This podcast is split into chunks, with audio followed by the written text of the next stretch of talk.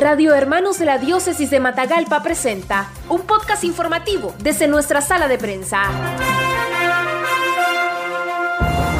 En las últimas tres semanas se han incrementado las denuncias a través de las redes sociales de estafas bancarias. Los usuarios de servicios bancarios aseguran haber recibido llamadas, mensajes de texto por WhatsApp o correos electrónicos. Según los denunciantes, estas personas se hacen pasar por una entidad bancaria, en muchos de los casos logrando hacer efectivo el robo. Rodrigo Rizo, economista matagalpino, explicó que la estafa puede hacerse efectiva de tres maneras, las que ahora se servirán de alerta para evitar ser víctima de este fraude. Fácilmente te llevan a una página que pareciera que es la del banco y es una, un screen, una pantalla, digamos una máscara. Vos digitas y ellos están copiando toda tu información y después es, con eso ellos entran al Bancanet, entran a tu cuenta y te roban tu dinero. Te escriben por correo electrónico que el banco está pidiendo una actualización de tu información. Te mandan mensajes por texto con un link para que la gente entre y actualice su información. Y el tercero es que te hacen un llamado por WhatsApp o una llamada telefónica y con un fondo de cualquiera de los bancos, BAC,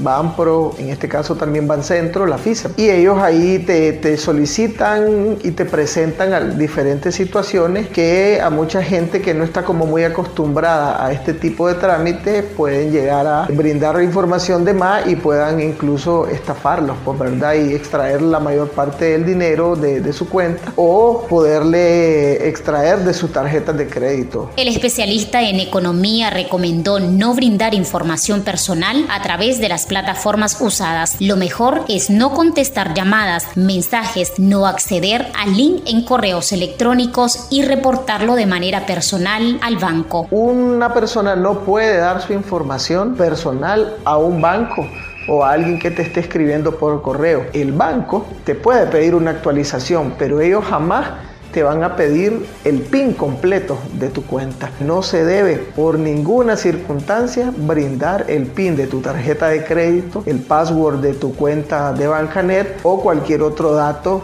que pueda perfectamente a los estafadores le pueden permitir tener acceso y buscar información de tus cuentas. Si vos lo brindas, al final ellos van a tener el acceso de entrar a tus cuentas y eso es un clic para transferir el dinero a la cuenta de los estafadores. El economista dijo que la institución financiera está obligada a dar seguimiento a estas denuncias y aunque la institución tiene un seguro en caso de fraude, dependerá si el usuario aceptó tener este seguro. De lo contrario, hay pocas posibilidades de recuperar el dinero. Los bancos tienen que dar seguimiento a este tipo de cuentas para pues, buscarlos como a través incluso de la misma superintendencia de bancos o la misma policía buscar quiénes son las personas que están haciendo este tipo de fraude. Ahora, si tu tarjeta de crédito está asegurada, tenés seguro contra robo, contra fraude, vos haces uso de ese seguro y entonces recuperás parte de esa pero si vos en tu cuenta no aceptaste tener un seguro contra fraude, es muy poco probable que puedas recuperar tu dinero. Las entidades bancarias como la FICE Bancentro ha alertado a sus clientes para evitar que caigan en estafas, asegurando que nunca solicitan ningún tipo de información personal o de sus cuentas vía telefónica, por WhatsApp ni por correo electrónico.